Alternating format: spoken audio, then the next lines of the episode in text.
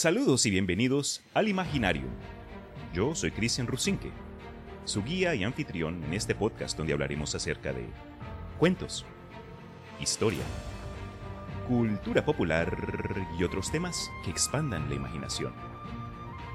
Conmigo, dos invitados únicos. Armando Loyola. Yo no soy único. Hay, hay versiones mías en varias partes. y también tenemos a Cedric de Leo. Hola, ¿qué tal? ¿Cómo están?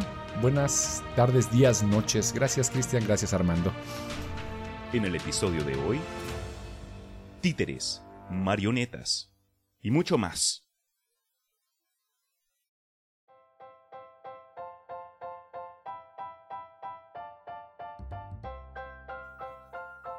Existió un tiempo atrás donde los fines de semana eran para ir al parque con la familia, a encontrarse con amigos y otros familiares a ver a los cuenteros demostrar su arte mientras todos nos sentábamos a escuchar sus ricas historias. Existió un tiempo donde de vez en cuando, sea por el colegio, la escuela, la iglesia, alguna fiesta o celebración, donde aparecían titereteros, quienes encontraban cómo capturar nuestra atención y dejarnos pensando en sus cuentos y mensajes.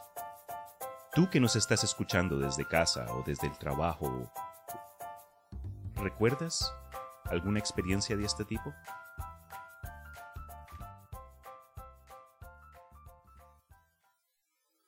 Bueno, gente, aquí estamos después de un periodo de baja porque, como muchos saben, estuve ocupado con la mudanza, pero ya me, me estaba picando, tenía esas ansias de regresar a podcasts. ¿Cómo están ustedes el día de hoy? Bueno, pues yo estoy disfrutando de un rico domingo, muy bien. Yo hace rato que no grabo podcast, eh, tenemos ya un rato disfrutando de unas vacaciones, eh, pero muy bien, disfrutando contigo y con este tema que realmente yo no sé nada de títeres, sin embargo disfruté mucho los títeres, los disfruto y tengo algunas historias para platicar. Yo recuerdo haber visto títeres en la calle de repente, titiritero Em, generalmente en, las, en los cumpleaños a veces, ah, o en los lugares donde hacen cumpleaños, de repente está el típico así con la, con la casetita. Y, y me acuerdo también haberlo tratado de imitar jugando con mi hermana en la casa, haciéndole show a mis padres alguna vez. Sí. Qué bueno. Entonces, con eso dicho, ¿qué es un títere? Este comúnmente se refiere a algún muñeco que se mueve mediante hilos u otros procedimientos. Puede ser hecho de trapo, madera e incluso medias, básicamente cualquier material.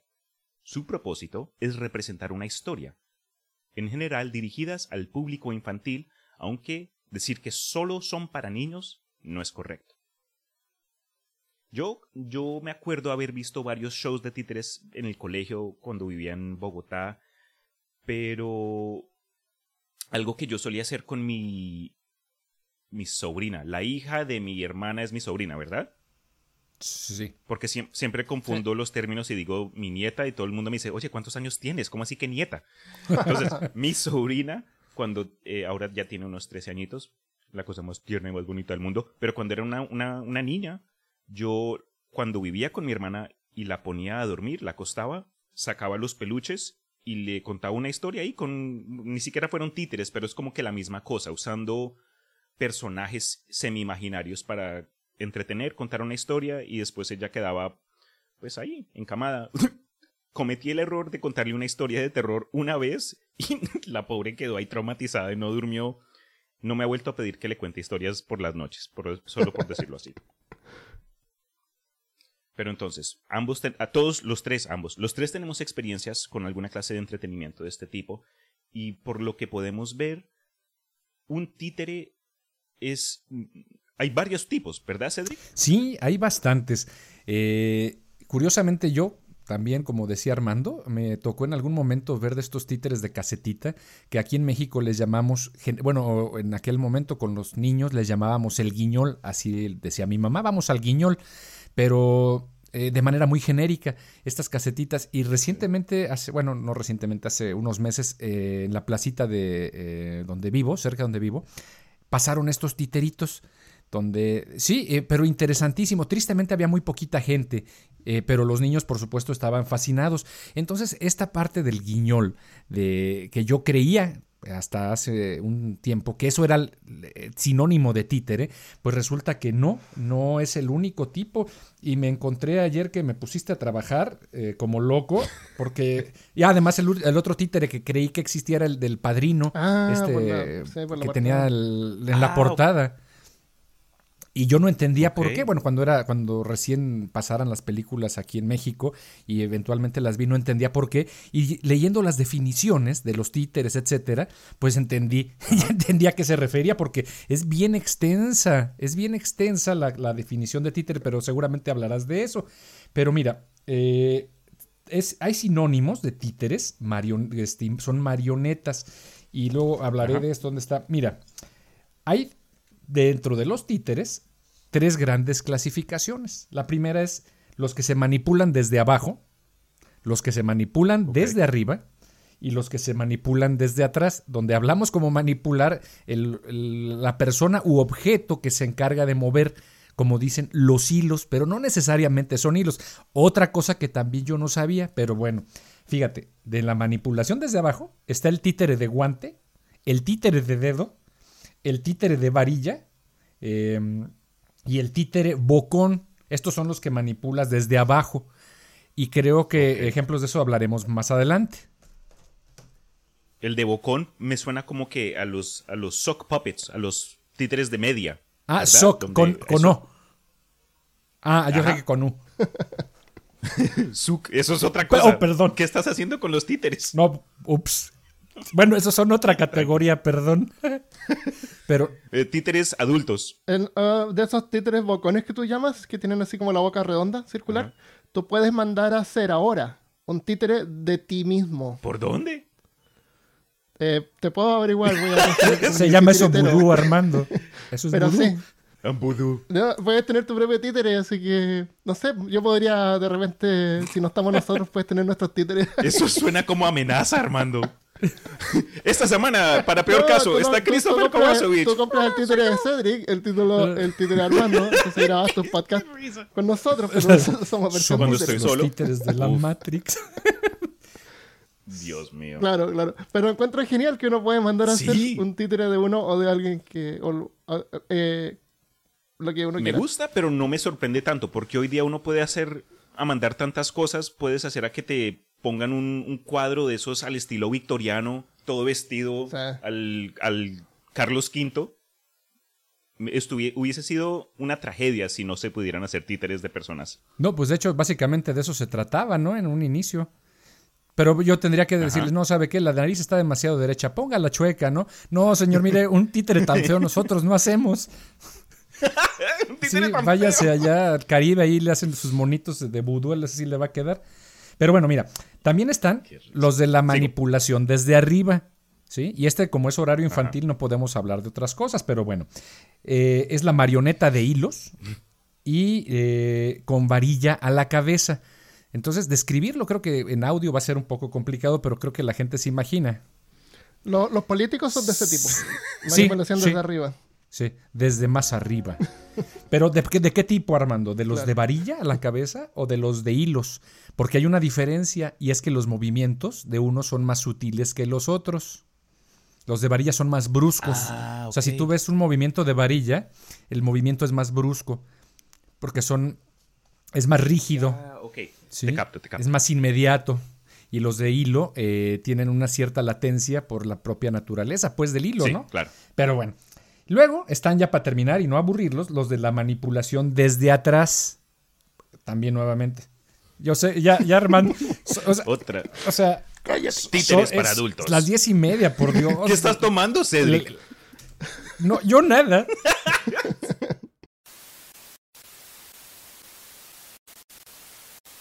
Estos eh, eh, de los de manipulación desde atrás están los bunraku, ahorita que andan muy japoneses, muy asiáticos en sus podcasts, los bunraku Y, vamos, y yo tengo notas de Bunraku más adelante, les platico. Está interesantísimo esto de los Bunraku.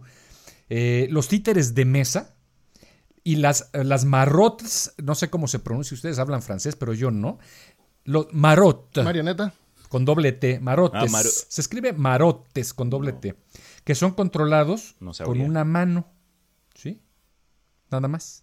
Y tenemos el teatro negro y el teatro de sombras. Básicamente estos son, son tres grandes clasificaciones, los de arriba, los manipulados desde abajo, los manipulados de atrás, con varillas, con hilos, con las manos y otros que son ya el teatro de negro y el teatro de sombras que entran dentro de la categoría de los títeres, porque seguramente en la definición ahí nos vamos a explicar. Y bueno, con esto son las eh, lo que lo que tenía yo de las categorías. Más adelante a lo mejor platicamos sobre, sobre esto, tengo más notas. Entonces, creo que todos hemos tenido de estos, ¿no? En el cine eh, la, hay, hacen ah, no son animatrónicos, sino que son controlados por, eh, por fluidos neumáticos, como por ejemplo el tiranosaurio de Jurassic Park, que es un animal, es una, es una estructura gigante, pero es controlado con una versión más pequeña, donde tú mueves la versión pequeña a mano y se mueve la grande, se transmite el movimiento. Eso es un títere, ¿no? Como un pantógrafo.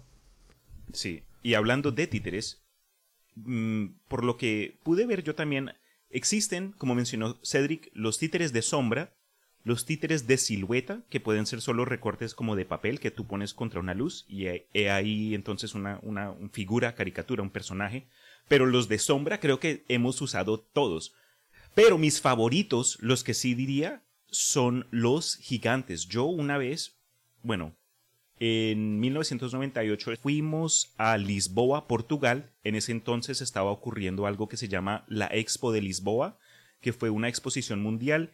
Y en este caso fue específica, eh, o, como que el, el, el, el tema de esta expo fue en enfoque de los océanos, también como que las invenciones de Portugal de los últimos 500 años. En fin, hubo desfiles y hubieron cosas todas bonitas, pero algo que nunca se me va a olvidar fueron estas marionetas gigantes controladas por hombres en el suelo y eso me asustaron porque fueron títeres como que monstruosos.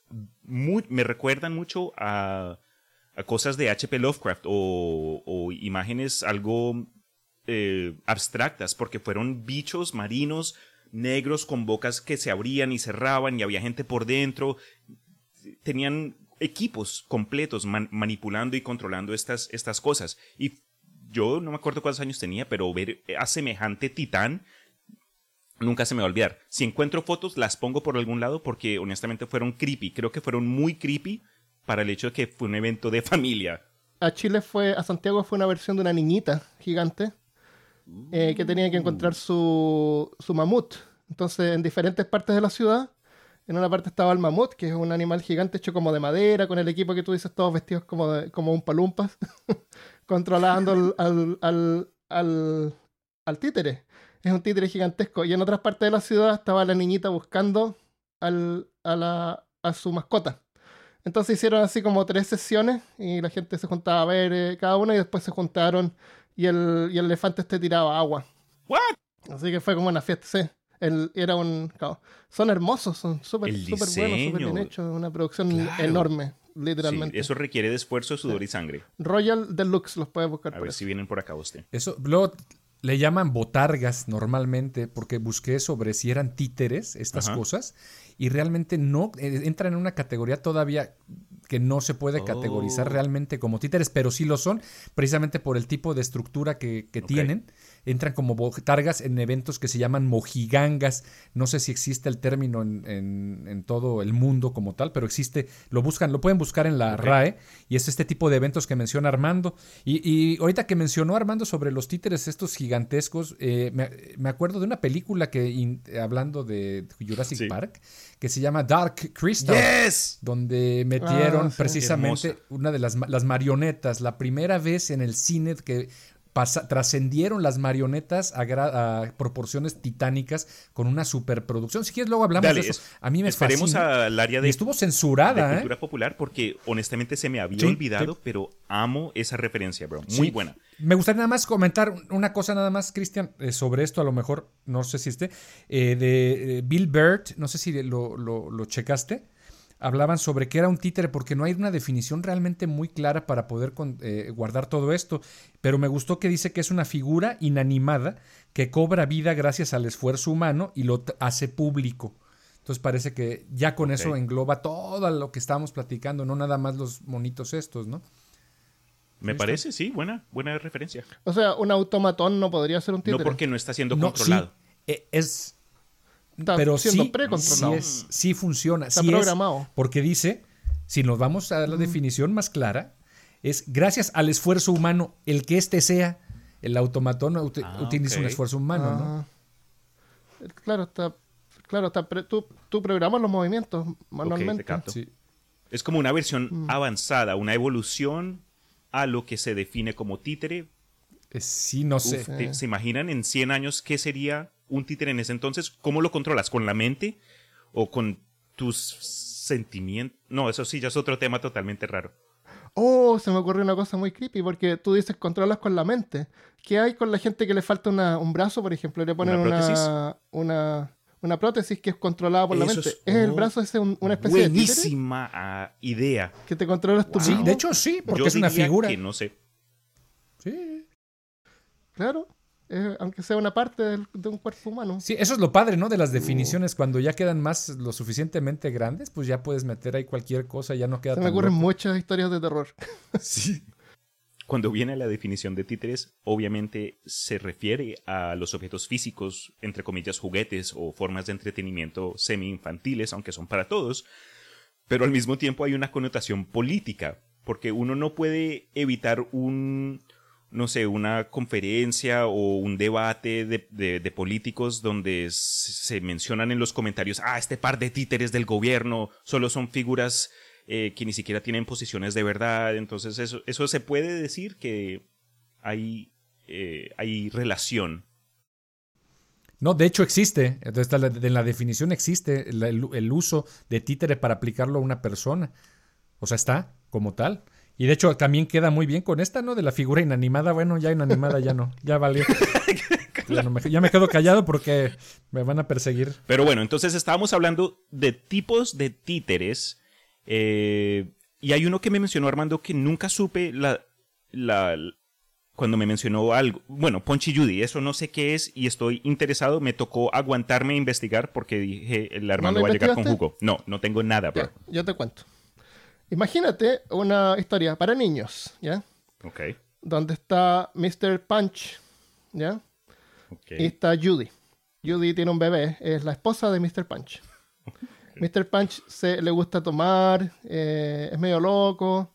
Eh, la señora Judy le, deja al bebé para que lo cuide, pero Mr. Punch lo tira porque no aguanta porque está llorando mucho. What the fuck?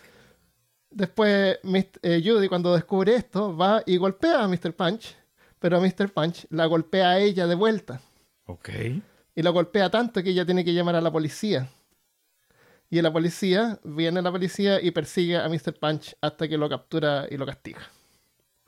Ese es, es la estructura más básica de, la historia para niños, que se llama Mr. Eh, Punch and Judy.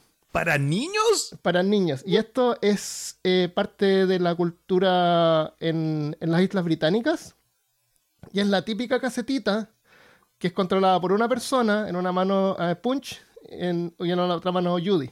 Y Punch tiene este eh, slapstick, que es como un palito, que está dividido como en tres palitos, un poquito separados. Entonces cuando tú golpeas, los otros, los otros dos también golpean, entonces se siente más fuerte. Ah, y hacen sonido, hacen como ese resueno. Claro, hacen sonido. Entonces, el, es el típico títere que va y le pega a la otra y la otra le pega al otro. Ese es Punch and Judy. No sabía. El, esto fue inventado en el siglo XVI, por 1620, en Italia. Y de ahí fue exportado a, a las Islas Británicas, donde por más de 400 años ha sido parte de la cultura. Pero explota la violencia intrafamiliar. Entonces, actualmente imagínate lo controversial que es. Especialmente hoy día. Está como normalizando el abuso doméstico. Oye, es algo tan parte de la cultura que hay clubes de, de titiriteros de Punch and Judy, que se llama, el titiritero de Punch and Judy se llama Profesor o Punchman. Wow. Entonces, eh, tú encuentras esto en la calle, encuentras esto en la playa, y todos se juntan. Y los niños se saben la historia porque las historias son siempre las mismas historias. Claro. Y todos se las saben de, de siempre. Entonces, ¿dónde está el bebé? Y los niños se lo tiró, lo tiró. El bebé? Claro, viene el policía, qué sé yo, ¿dónde está Panchi? Se escondió, qué sé yo. Y se pegan. Y, es como, es como esos. Acuérdate de esos dibujos animados antiguos, así como del, del pájaro loco. Claro. De Tom Jerry. comedia slapstick. Claro, que eran todos de, gol de golpes. A mí no me, no me gustaron después cuando, cuando, me cuando me di cuenta de lo que era. ¿Cómo se llaman? Los tres chiflados también. Eh, claro, ese, ese tipo de comedia es. Exacto. Entonces, lo, actualmente está súper es súper controversial. Eh, hay, algunas hay algunos personajes, por ejemplo, está Mr. Punch, está Judy, el bebé, el policía. Eh, hay un payaso de repente que aparece, puede aparecer un cocodrilo, un esqueleto, un doctor. hay una, una, lista de personajes que aparecen menos en menos ocasiones, pero hay uno incluso que es, un eh, blackface. No. ¿Ya? Entonces yo vi una noticia de un tipo que lo habían baneado de una escuela, que ya no querían que pasaran Punch and Judy en, los colegios. Ajá. Y el tipo estaba hablando en las noticias y, le decían que, era una oportunidad como para modernizarse, ¿no es cierto? Y el tipo defendía que esto es parte de la cultura. Y como te digo, hay clubes donde cada, todos los miembros del club van y hacen una fiesta y todos tienen sus, marionetas porque las hacen, ¿no es cierto? Ellos mismos las pintan. Es un arte. Y entonces salió una película que está súper relacionada con esto que se llama Judy and Punch, donde es película. Entonces el tipo es borracho y, no aguanta que el bebé se Pero sin no para llorar y lo tira por la ventana. Todo está ¿Ah? actuado por personas de, por personas reales. Ah, y es como una película como semi de terror. Dios. y Judy se venga de, Punch. Y es bien buena, es bien interesante la película. Eh, entendiendo el contexto del origen De, esto. Porque si tú ves esa película sin saber nada, no va a entender. ya el tipo se vengó, pero tiene un trasfondo. Entonces te recomiendo verlo. Se llama y en vez de Punch and Judy se llama Judy and Punch. Ok. Lo y eso es Punch and Judy. Una pregunta. Es, entonces. es, una cosa, es interesante porque es una cosa que todos habíamos visto y no teníamos idea de dónde venía. Y existe, por lo que me dices, todavía es algo que existe. Sí, sí, sí, todavía, totalmente. con eso dicho, entonces me presentaste una oportunidad para hacerles la siguiente, pues la siguiente duda solo porque en la cultura de cierto lugar o de cierta gente se ha hecho algo por siglos o décadas o millones de años o lo que sea, ¿eso significa que está bien? No, eso es una falacia lógica. Ok, porque con eso dicho se le puede meter eh, las corridas de toros, se le puede meter las peleas de animales, la esclavitud. Entonces, Siempre lo defienden de esa manera. Sí. Pero no es válido. Ok. Pero lo que sí es válido, el sea lo que sea, es, es archivar esta información y tenerla disponible para revisitarla pero no celebrarla. Claro, porque si uno no aprende... Sí, totalmente eh, de acuerdo. Concuerdo, porque como dicen muchos, si no se aprende de la historia, uno se, la, se va a repetir las mismas cagadas. Sin embargo, bueno, en esta parte que mencionan, y, rápidamente, si quieres, igual lo quitas, esto de Punch and Judy, los eventos, bueno, los del toro, si esto no, entran en, este caso porque es un acto de salvajismo, pero eh, a final de cuentas, el este tipo de actividades como el guiñol, con estas historias que se repiten eternamente y se adaptan a cada contexto social, o sea, nada más adaptan un poquito la trama, eh, resultaba ser una forma de comunicación también, ¿no? No necesariamente un medio de entretenimiento, pues era lo único que había, o sea, hace 500 años. De hecho, esto que menciona Armando eh, de la importación eh, de este teatro, realmente este tipo de arte, a final de cuentas, que resulta ser el guiñol, es, da los inicios de la profesionalización de los artistas, en este caso de los actores y las actrices, porque viene del siglo, precisamente del siglo XVI en Italia, con la arte de la, de la comedia, ¿no? Y ahí sale el Pulcinella, Arlequín, eh, Colombina, etcétera, donde es básicamente lo mismo, pero la única manera era de comunicar una situación social Y ya después de eso, de normalizarlo y utilizarlo como ejemplo, pues ya eso es lo que, lo que creo yo que empata y se intersecta con lo del corridas de toros, ¿no? Alguien me decía, un amigo, eh, que decía, no, es que es un arte esto de las corridas de toros y que quién sabe qué tanto, o sea, los defendía. Y le digo, y es que debemos preservar esta historia. Le digo, no, pero eso eran los humanos hace dos mil años, o sea, creo que hemos evolucionado lo suficiente para, como dice Armando, archivarlo y entender de ello, ¿no? Pues, está bien si eres. Tenemos videojuegos hoy Exacto. Tenemos Nintendo Switch. Exacto. Podemos matar toros de forma virtual. Pero bueno, Oye, también es interesante lo que eh, Cedric mencionó eso de la repetición, que igual entretiene, uno, uno piensa como que no entretiene, pero me acordé del Chavo del 8, donde en cada episodio sabemos lo que va a pasar. o sea, no sabemos la trama del episodio, pero sabemos las cosas que se van a repetir. Y esperamos eso con anticipación. Y no nos aburrimos de verlo una y otra vez. Sí, yo tengo una, anécdota. Yo viví en Chile hace unos hace veintitantos años.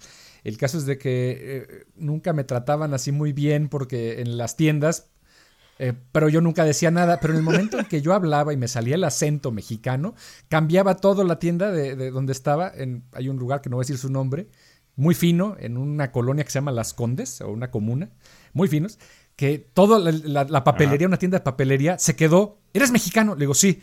Salúdame al chavo del 8.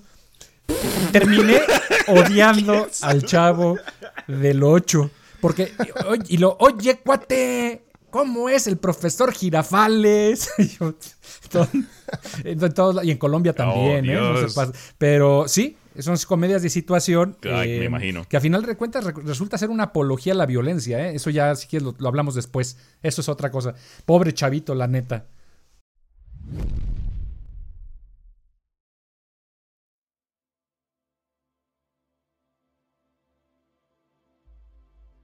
Existen referencias a las marionetas en los escritos de Aristóteles, Marco Aurelio, San Agustín. Incluso se menciona un tipo de titereteo en literatura tamil del siglo II a.C.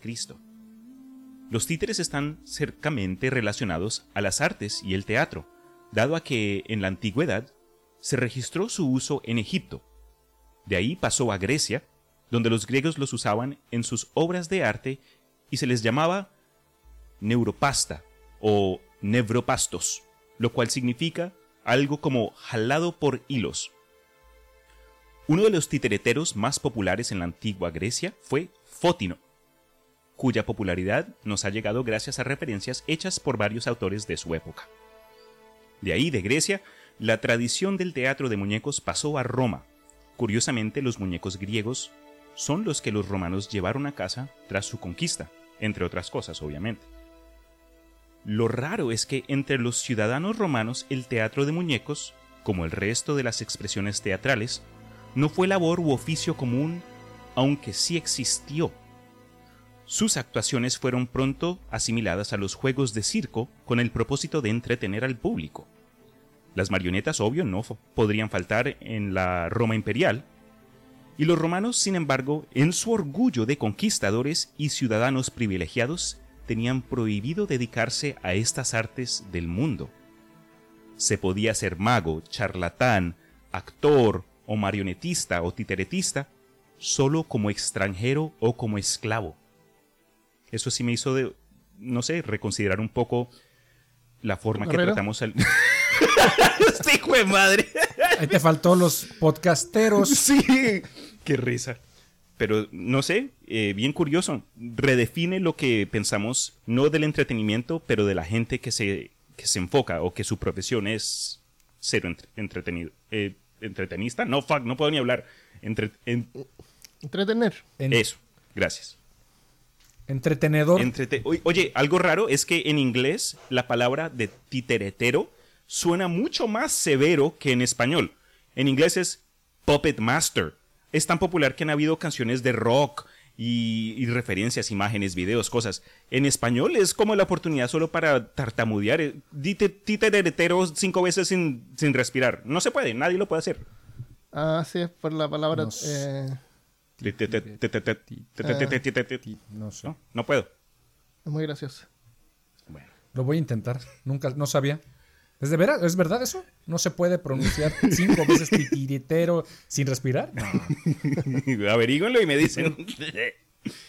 La cara que ponen ustedes dos está bien, ya, entiendo. Habías dicho algo, Sir Cedric, y quiero que lo elabores ahorita, porfa, porque cuando viene a la cultura popular, formas de entretenimiento de pronto que conocía tu mamá, tu abuela, de pronto hasta tus hijos y vecinos, a cada uno cuando se le dice la palabra títere ya tiene algo automáticamente que les llega a la mente. Pero el Dark Crystal, esa obra es, es, es un trabajo de, de arte, es, es algo... Incluso Netflix le sacó una precuela como serie hace unos, unos años que eh, todavía existe. Le cancelaron la segunda temporada, pero trata de explicar un poco del mundo que creó y aprendimos en la película de los 80, creo que salió, ¿verdad? Sí, sí. Fíjate, no he visto la, precuela esta, la verdad no quiero verla, tengo la curiosidad. Eh, es una obra de arte, Dark Crystal, para que no el, ¿Cómo le llamaban en el España? Cristal oscuro. el cristal oscuro, pero bueno, tengo que revisarlo porque le ponen cada nombre a las películas en Latinoamérica que...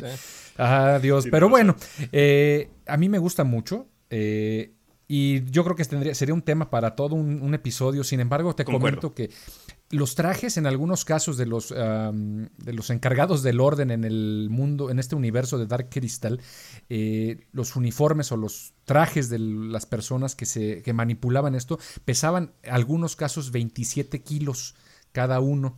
Entonces, para no quitarlos, desmontarlos, etcétera, les construyeron una especie de, ¿cómo se llama? Donde pones los sacos y los la ropa, perchero, donde se colgaban a los actores mientras estaban haciendo las, las, tomas para que el peso se distribuyera en el, en el perchero y no en sus hombros. Entonces oh, ya cuando empezaban a grabar los, baja, los descolgaban y se movían. O sea, imagínate ir cargando casi 30 kilos. Por otro lado, sé que estuvo vetada en el mundo árabe esta película. ¿La del cristal oscuro? Porque, exacto, porque creían o pensaron que era una burla a su piedra negra, ¿no? A, su ah. piedra sagrada. Entonces destruyeron todas las copias. Por otro lado, también es una, muchos comentan que es una historia eh, que tiene que ver con una crítica social al estilo y a la religión basada en el judeocristianismo. Y tiene razón, yo no lo había visto así, yo cuando era niño, pues yo nada más veía los monitos. Y la representación con títeres de la naturaleza y de este universo totalmente fantástico. Esto es fantasía pura, con puros monitos y marionetas. Entonces, la, eh, es una eh, resulta ser que estos eh, muñequitos o mm. marionetas manejadas por incluso hasta tres o cuatro personas, copiadas del Bunraku japonés además, resultan eh, ser una transición entre lo que es los animatrónicos, que pues ya tendrían un cierto de, otro nicho aparte, ¿no? de, lo que estamos hablando y la marioneta tradicional junto con el teatro negro, porque para poder manipular en algunos casos estas marionetas tendrían que estar en fondos negros, etcétera, ¿no? Unas técnicas muy interesantes. Agarraron todas las técnicas, sombras, eh, hilos, varillas de atrás, o sea, esto fue una orgía de, títeres por arriba, por abajo, por detrás, con varillas, con hilos, con, la mano, con, con todo, con todo, ¿sí? Con, con alambres, con hilos, todo. Entonces lograron volcar todo lo que es el arte y, en una historia muy interesante, con puras marionetas. Y además la historia es muy bonita, conmovedora, se las recomiendo mucho. Y esto es una de las eh, películas que yo recomendaría, que no ha pasado de moda. Es muy densa, no es para niños definitivamente. Para nada. Seguramente la disfrutarán un ratito, pero tiene que verlo un adulto y está hecho con lo más refinado de las marionetas y títeres. Es lo que yo quería comentar sobre ¿Cómo se llama? Ah, Dark Crystal. Dark, Crystal. Y por, lo que, por lo que recuerdo, esta película fue el bebé o un, un proyecto del creador de los Muppets. Y los Muppets son como que eh, la forma icónica de los títeres en la cultura popular. El, el René, René, ¿cómo se llama en español? René. La rana René. La rana René, la, su esposa Miss Piggy. Son súper populares pero el cambio, la transición del creador, eh, se llama Jim Henson, después de hacer contenido para niños, al súper alegre, con colores y música, cambiar y darle la vuelta a la moneda y demostrar que esta forma de entretenimiento no es algo, al igual que el manga, el anime, los dibujitos animados, no es algo que solo se le puede, eh, se puede crear para, para los menores de edad, porque admito que no, no sé cómo. Si mi mamá se hubiese visto el cristal oscuro cuando yo, cuando yo era niño y después me lo vi y, y- y me vio viéndolo, no me lo hubiese dejado ver. Porque yo tuve pesadillas la primera vez. Mm, wow. Después que salió o que se anunció la, la precuela por Netflix acerca de la historia de- del Cristal Oscuro, Samantha y yo, mi novia, nos dimos cuenta que a ambos nos gustó, no habíamos recordado mucho y la vimos en anticipación de la serie. Y qué belleza, man. Fue una tragedia en lo mejor de la palabra porque fue triste, hubieron muchas connotaciones religiosas que no ahora me doy cuenta después de lo que dijiste tú, Cedric. Pero si ustedes, los radioescucha, que saben de lo que estamos hablando o honestamente no tienen idea, denle la oportunidad. Véanse la original, El Cristal Oscuro, por Jim Henson, porque Y ¿En Frank serio? Oz también, creo. sí, fue, fue un equipo. Fue un equipo totalmente. Este episodio es auspiciado por el Cristal Oscuro. Please? Please wait. Please make peace. Exacto. Y luego creo que no tiene realmente nada que ver el cristal. O sea, lo ves dos, tres veces en la película, ¿no? No sé si, si ya lo viste. Uh, no, no. Pero bueno, ya no les spoileré. No, no voy a entrar en esas porque en serio, como dijiste, esto vale para episodio completo y estoy me, es- me cuesta, me cuesta no hablar de lore y de spoilers del Cristal Oscuro. Entonces pasemos a otro tema que es un poco más moderno, incluso que se vio por televisión, no sé tanto en Latinoamérica, en, el canal o no, no es. Sí, en, Comedy Central, que es un canal donde se muestran muchos eh, rutinas de, de chistes y, y, pues entretenimiento, pues no, no es que sea muy, muy profundo, pero hubo una, eh, una serie que se llamaba Crank Yankers. Esta era una serie de títeres que se animaban de, for- de, de forma casual tras llamadas ¿Cómo se dicen crank calls en español? Llamadas de chiste, cuando tú llamas a un negocio preguntando que si está Pepito Ah, Juárez. sí, sí, ya, Entonces, eh, el propósito de la serie era eso. Eh, un equipo de, pues, no sé, de, de, de comediantes, me imagino, llamaban a negocios a través de los Estados Unidos, una funeraria, un teléfono casero regular, una pizzería, y, y pues la cosa era tener conversaciones un poco incómodas con los trabajadores, y lo cual resultaba en, en- situaciones chistosas. Después animaban estas conversaciones con títeres, lo cual le daba como que una nueva dimensión al hecho de que estaban tratando de devolver una situación incómoda a, a algo un poco más placentero e incluso eh, aceptable. No, no voy a decir que, que nunca he hecho esa clase de llamadas. La hice, hice una de esas llamadas una vez, me regañaron y no lo volví a hacer. Pero he ahí un ejemplo.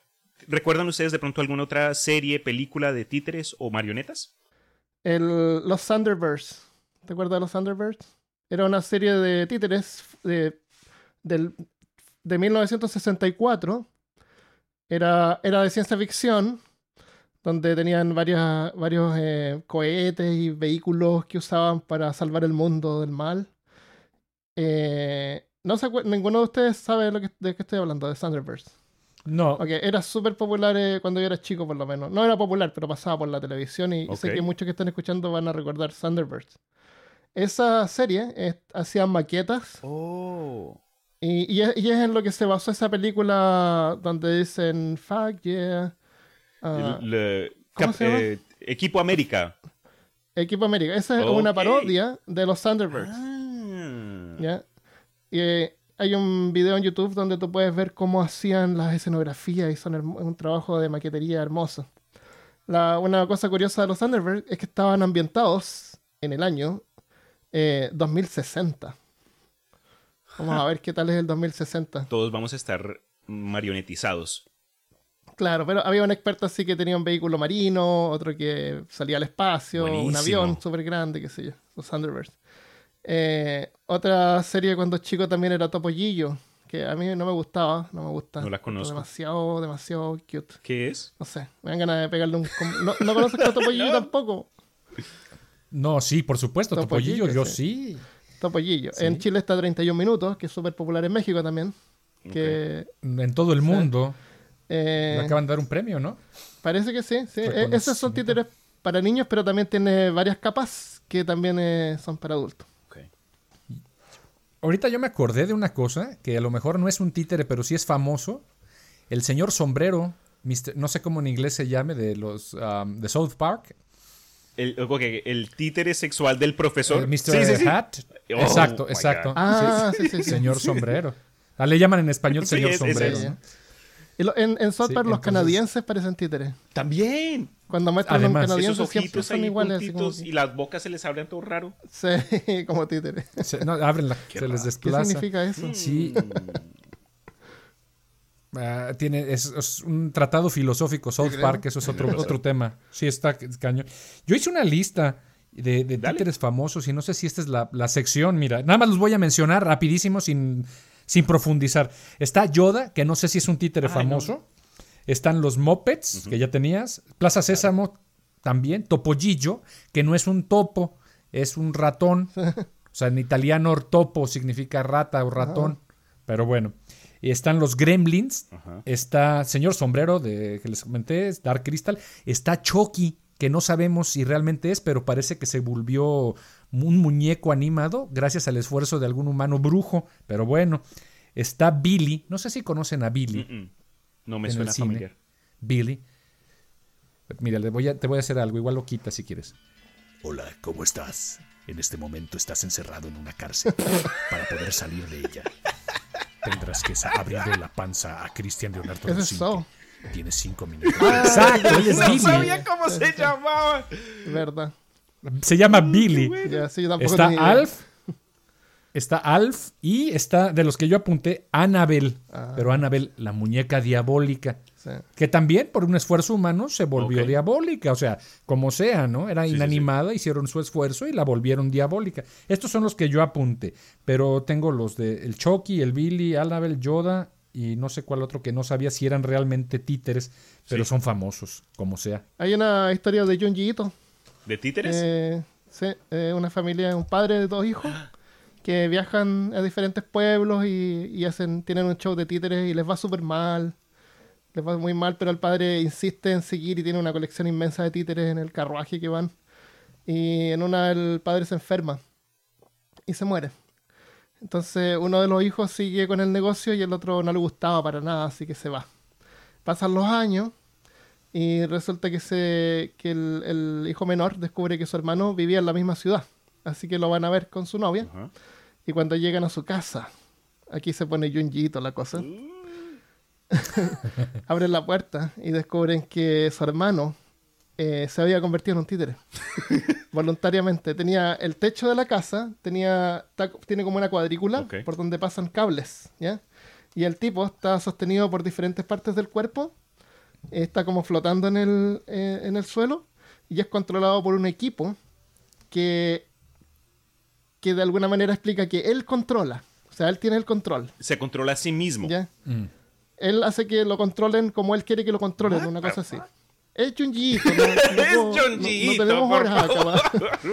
¿Ya? Entonces el, el hermano mayor dice que es total libertad y todo, que es hermoso. y le presenta a su esposa y a su hija que también Son estaban títeres. así como son títeres. sí. Y, y la, y la novia empieza como a gustarle la onda, quiere, quiere, quiere, quiere hacerlo. Y el tipo le dice que no, y ella lo hace, y, y, eh, hay un títere que, que es maligno, es un títere chiquito, que parece que es como que el que controla las mentes de la- del hermano mayor y su familia, para que les guste eso. Y es como bien terrorífico, sí. ¿Cómo se llama esa? Eh, es una historia que aparece en, el, en un libro de me- eh, ¿La busco? tendría que buscarla. Sí, sí, sí. todo- te la cuento suena después. interesante. Sí. Eh, otra, otra película sobre títeres es Quiere ser John Malkovich. ¡Oh! Ah, muy buena, sí, Esa película es buenísima. Sí, es Sí, de lo mejor. Sí, sí, sí. Qué, El- qué rara también. es una analogía, y no solamente analogía, sino que el protagonista es un titiritero, Tiene razón. originalmente. Pero, Si no la han visto, esa es una película de culto que hay que pero ver. sería lo mismo porque si identificamos que el títere es un objeto inanimado que por fuerza humana se, se, se manipula. En la, en- controlado. en la película de John Malkovich, siendo John Malkovich, ¿él era un objeto inanimado? Él, él cuando es controlado mentalmente no, no tiene voluntad. ¿Te Pero no estaba en No le ese- quiero spoilear, claro, claro. estamos spoileando en esa parte. Ok, ok. Bueno, Claro. dejémoslo así, pero muy buena referencia. Diría que si van a ver esa película de Quiere ser John Malkovich, primero se den una drogada con café, porque la voz de John Malkovich es muy pausada y la cara inexpresiva del hombre. Entonces, si tienes un poquito de sueño y la trama que es de pensarle, entonces mejor con café. Pero es buenísima, es buenísima. Sí, totalmente de acuerdo. Yo quería comentar, hablando de cultura popular, sobre la- las marionetas utilizadas en el ámbito, no sé si queda aquí, igual lo cortas si no te parece, es este, la parte en la psicología. Las marionetas son utilizadas en la psicología para, como una herramienta. eh, son, además de son un recurso lúdico, lo utilizan generalmente las marionetas. eh, también son un elemento eh, útil para eh, propiciar el juego simbólico entre los niños de 2 y 7 años. De tal manera que po- el juego simbólico significa que es una actividad que es realizada por niños de este- de esta edad. Consiste en eh, simular situaciones reales o imaginarias, creando o imitando personajes que no están presentes en el, en el momento del juego. Es decir, te agarras tu títere, tú inventas un palo es un caballo, la silla es un trono, la taza es... eh, no sé, ya me estoy proyectando, no quiero, tengo que pensar para no decir lo primero que se me venga en la... Por otro lado, no quiero que se me pase decir, en la cultura popular, ¿Ustedes vieron Alfred Hitchcock alguna vez? Los programas que pasaron eh, muchas veces eh, y fueron grabados entre los años, en la década de los 50 y los 60. Me vi la película de Eh, pájaros. Y, eh, mm. no, la serie, donde había pequeñas historias él cortas. presentaba y daba No, la historia como tipo, Eh, de hecho, tipo Twilight eh, Zone. Sí. Exacto, que se llamaba Alfred Hitchcock Presents. Entonces había una, una, una, una obra musical en un inicio, muy conocida. Ti, ti, ti, ti, Bien tétrica. Bueno, la música es de un compositor francés que se llamó Charles Gounod y la obra se llama La Marcha Fúnebre para son- sonorizar una de las primeras obras que ganó tres Oscar por precisamente la edición musical. Alfred Hitch- Hitchcock la copió y bueno, parece que las marionetas están inmersas también en el mundo de lo Sí, tétrico, parece. ¿no? El, o sea, tener una marioneta el ahí. nombre de la canción nunca la supe, pero apenas se salieron esas notas de tu boca, reconocida inmediatamente. Y también se utilizó mucho en, ¿sabes? Caricaturas y otras, y otros medios de, de entretenimiento. La, la, ¿Cómo se llamaba? La, la, la marcha, Marcha fúnebre para una marioneta. Wow. Así se llama. Sí, Está interesante, ya ve- ¿no? Y bueno, por otro lado, de mucha gente me preguntaba luego que estaba investigando sobre esto, si podíamos considerar el juego de rol como marioneta al personaje, pero creo que no. De hecho, el juego de rol y las marionetas son mundos ajenos. Sí, estoy de acuerdo. Sí, no es lo mismo. Nada más este. Sí, porque muchos decían, es que si le das a un objeto inanimado, una propiedad, utilizas el juego simbólico. No es lo mismo. No eres una marioneta, tú controlas un personaje. No eres el personaje, no, con- no es inanimado y es fantasía. Punto. Ok, ya. No, Cedric, lo aquí. último que sí quería mencionar que dijiste ah, anteriormente que no volviste a tocar es lo de la- eh, las marionetas japonesas. Teni- ¿Querías decir algo ahí un poco más re- o es, o es demasiado? Ah, No sé cómo. eh, es una es algo rapidísimo, pero si quieres lo comento y lo quitamos. Para tener ahí continuidad. A mí me llamó. Ok, le damos continuidad. Miren, eh, dentro de, las, de los títeres hay algo muy interesante. Como los japoneses siempre se toman las cosas tan en serio. O sea, ya sea para destruir ciudades y volver a construir robots gigantes y hacer, ¿qué? Gases eh, que tienen. Sí. eh, que matan. Y, y la verdad es que yo los admiro mucho por todo y además me fascina la cultura japonesa. Pero bueno, el bunraku es un tipo de teatro de títeres, además que también tiene muchos años. Pero el caso es de que intervienen en él para poder plasmar esta historia un cantante, un intérprete de shamisen y por cada títere que aparece, tres operarios, tres titiriteros. Es considerado el bunraku patrimonio intangible de la humanidad. Wow. ¿sí? Junto con el kabuki y el no. O sea, es- escucho kabuki y hasta se me pone la piel de chinito, ¿no? Nace en Osaka a finales del siglo XVI.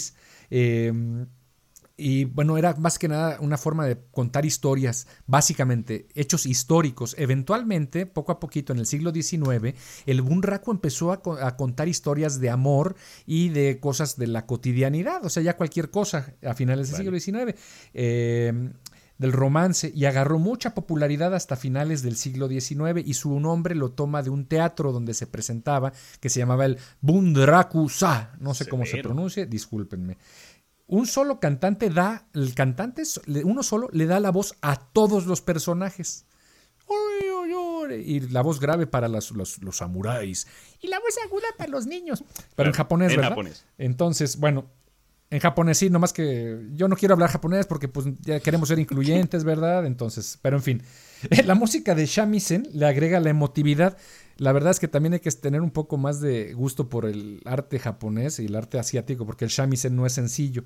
Pero bueno, rápidamente, la cabeza y la mano derecha lo maneja un titiritero, la mano izquierda otro titiritero, las piernas y los pies otro titiritero. El titiritero principal es la cabeza, el titiritero secundario la mano derecha y el tercer titiritero la- los piernas y los pies. Se necesitan un montón de años de práctica para manejar un, un títere bunraku. Algún entrevistado que vi decía que le tomó entre 20 y 30 años perfeccionar un solo personaje. Perfeccionar a nivel japonés. Oh, que claro, claro. Seguramente A nivel tres años, un año sí, ya sí, es eso suficiente iba a para el decir. resto del mundo. Para, lo- para- para el resto del mundo. No, de hecho, yo ayer ya salí a la, yo ayer a la- ya salí a la calle y ya este, me puse a hacerlo, ¿no? Entonces, nomás Fácil. vi cómo le hacían. La Eso, versión pirata la- china. La versión pirata. Y dijo este hombre que lo estaban entrevistando que era un maestro del Bunraku, un sensei Bunraku, que además de que llevaba 20 o 30 años eh, tomaba aprender esto, él seguía aprendiendo y seguirá haciéndolo hasta el final de sus días. Esa humildad, ¿verdad? Característica de, Claro. de los japoneses, de dedicación. Es lo que quería comentar sobre Bunraku Sí, y es sí, muy sí. interesante. Y es- los movimientos son increíbles. Busquen Bunraku en YouTube. Son tan bonitos, o sea, se ven tan fluidos que bueno, ya quisiera. Yo, ya quisiera yo moverme como un títere. Bueno, si te Estos contactas son con Junji títeres que tienen una escala como de uno. ¿Cómo sería? Es como media, como uno partido por dos. Media. Uno, par- uno a dos. Un medio. Uno, Sí. uno a medio. Entonces ya pasan Sí. a ser un, un poquito creepies. Y, y son controlados por personas vestidos en eh, trajes negros, con fondo negro, entonces no se ven. Y solamente exacto. se ven los colores brillantes del, del títere. Wow. Sí. Interesante. Yo quisiera ir a ese Bunraku. Sí. Se ve interesante. Bueno, ahí de pronto después del corona, si te portas bien, Papá Noel te manda boletos para que vayas a ver Bunraku y que te vuelvas una, una marioneta. No, de hecho quería contratar a tres japoneses para que me movieran a mí. Bueno, bueno, entonces, con eso dicho, pasemos. Ya hemos mencionado una variedad de información, no solo del oeste, pero del oriente. Y aunque no estamos ni cerca de aprender su origen, eh, podemos analizar y comprender que la historia humana ha tenido múltiples interpretaciones de lo que son los títeres. Es más, el títere o marioneta más antiguo del que se tiene conciencia es la marioneta de Brno, escrito B-R-N-O, de un punto antiguo en la prehistoria. Es además al mismo tiempo el juguete más antiguo conocido. Esta marioneta está tallada en marfil de mamut y contiene restos de ocre rojo y tiene unos 20 centímetros de altura. La marioneta de Brno contaba con extremidades articuladas y pueden apreciarse los agujeros pasaderos por donde se entraba y salía el hilo. Tan solo han sobrevivido la cabeza, el torso y el brazo izquierdo de este juguete slash marioneta, que fue encontrada en un enterramiento del Paleolítico Superior en Brno, República Checa. Ya hace 26.000 años. Es, es Eh, desconocida de 26.000 ello. Pero, Tengo una amiga que vive en Verno. Le voy a preguntar que y- vaya a ver. ah, ¿y cuántos años tiene? ¿26 Digo, porque vaya a preguntar, que le tome una Buenísima, foto. buenísima. Sí, sí, sí la- si sabe de ella, que, me- que te la mande a ti, me la mandas a mí. A. No tengo página web para el podcast, pero eventualmente cuando ocurra vamos a sacar un montón de imágenes que concuerden con los episodios. Pero con eso dicho, entonces, Muy bien. lleguemos a la transición de cierre. Pero antes de finalizar, honestamente, me gustaría, con su ayuda, leer un par de comentarios. ¿Les parece? Me parece muy bien, claro. Listo, pues. El Vanessa Henrix por Facebook envió un mensaje. Dice: eh, Este es del episodio de la Fundación SCP. Dice, ni idea de este tema, es algo completamente nuevo. Me voy a ver la película de Karen in the Woods. ¿Cuál es esa? Me dio tanta risa. Cabin in the Woods. ¿Qué es eso? Pero ella había escrito Ah, The Cabin Karen in the Woods. Ah, sí, y casi me muero sí. de la risa cuando leí el comentario y ella también Karen dijo, ella Woods. había dicho, "Eh, escuché Karen. ¿Te imaginas una película de una señora Sí, que se eh, llame Karen? Eso sería de terror, sí. Karen y los supervisores. Como- Quiero hablar una- con el supervisor del bosque. De, de rock. Progresivo. Claro. Definitivamente. Y, y todas visten así como, como El- esos, esos esa- peinados Sí, sí, sí. de Karens. Pues un saludo a Vanessa Hendricks todas las Karens del por mundo. Facebook. Otro mensaje eh, que llegó por Facebook, este es de Jonah Hex, de nuevo acerca del episodio La Fundación SCP. Dice, es de los mejores tres episodios que has hecho. Obvio, los otros dos es donde salgo yo. Pone una X y una D mayúscula, ¿Cómo es ese que man? no sé qué signifique. Es como carita haciendo así. ¡ah! Como una carita de South Park. Como así, como Mira la, la, haciendo, mira la de yendo al baño. Sí, así. Mira la de lado y va a ser. La X son los ojos, la D la Sí. Tiene cara como de que tiene problemas digestivos. Bueno, yo no sé, Jonah Ok. Hex, hágame el favor, vaya y, y revise eso. Un saludo, Jonah X, gracias. Sí, saludos, bro. Otro comentario que nos entra de Julie Britos por Instagram. Ayer, día 10 de octubre 2020, eh, tuve un evento con Christopher Kovacevic discutiendo la historia Gyo por el mangaka Junji Ito, que hemos mencionado. Y dice lo siguiente. Hola, me encantó el evento de hoy. Fue súper peculiar el tema. Había escuchado hablar sobre Junji Ito, pero jamás leí ninguna de sus historias. Ahora me picó la curiosidad. Ahora me picó la curiosidad y voy a ponerme a investigar. Gracias, Julie. Te vi ahí en el live y honestamente te di, te di las gracias y te las doy nuevamente. Honestamente, gracias por tu apoyo. Yo quiero mencionar al respecto, ustedes eh, van Ah. a acabar con mi fortuna, que es- no es cuantiosa, pero terminé comprando videojuegos, terminé comprando libros, actualizando mi, eh, eh, mis manuales de, de rol. Entonces, o sea, no- Eso me suena como problema propio. invertir en Yo solo te recomendé que te compraras The Last of Us. No te dije que te lo terminaras en dos meses. Eso sí fue cuestión propia, señor. No, pero ya ahorita estoy, bueno, ya luego les digo, pero son malos. O sea, luego el de Warhammer 40.000, ya quiero hacer monitos, nada más que eh, está muy caro aún. Sí, súper caro. Pero Sí, bueno, sí. perdón, A ver, ¿qué más comentarios hay? Hay más Ya, comentarios. eh, Guille Castro por Instagram nos envió un mensaje. Dice: Por cierto, quería comentarle que me gustó mucho tu podcast. El episodio de Dagon estuvo excelente. No lo conocía. Gracias. Ah, ese es el que grabaste en la playa. Lo intenté grabar en la playa. Te quedó muy bien porque el efecto especial este de como que estás en las cavernas te quedó a todo dar. Me gusta el final cuando sale el profundo y te lleva a, las profundidades. Sí. Es tu parte favorita, ¿no? Qué Sí, mal. está genial. Ok, mira, un comentario que llegó en Instagram por parte de August81cc dice: Saludos, Cristian. ¿Qué tal te parece el manga I Am Hero? Que estés muy bien. Fin del comunicado. End of August transmission. 81. ¿Cuál es ese? Como se lo mencioné, lo, lo reconozco solo por la, la carátula, pero no sé ni el mangaka y solo sé que tiene que ver con zombies en Japón, pero como te mencioné, ahora que alguien que reconozco me lo ha recomendado, me dan más ganas de leerlo. Atento entonces a los comentarios. Gracias, August.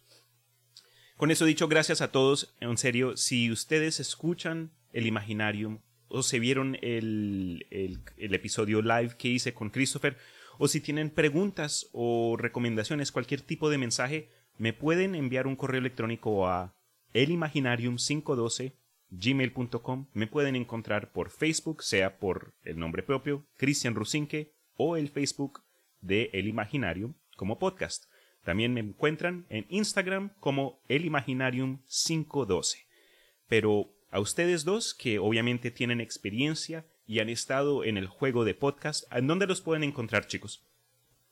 A mí en Aloyola 37. Eh, pero, pero en cualquier plataforma. Eso es importante, tener el mismo nombre en todas las plataformas. Había la otra 37 en Twitter, Instagram, Facebook, eh, mi Tumblr, que no me visita nadie ahí. No, no. Mentira, no tengo Tumblr. MySpace, Y por, y por la página web de ICQ. Peor Caso. eso. ¿Todavía existe ICQ? No, ya no existe. ¿Sí? Sí, Voy, a revisarlo. Eh, fue comprado por eh, Yahoo, Ah, parece, o sea, algo así. Otro que también está muriendo, pero bueno.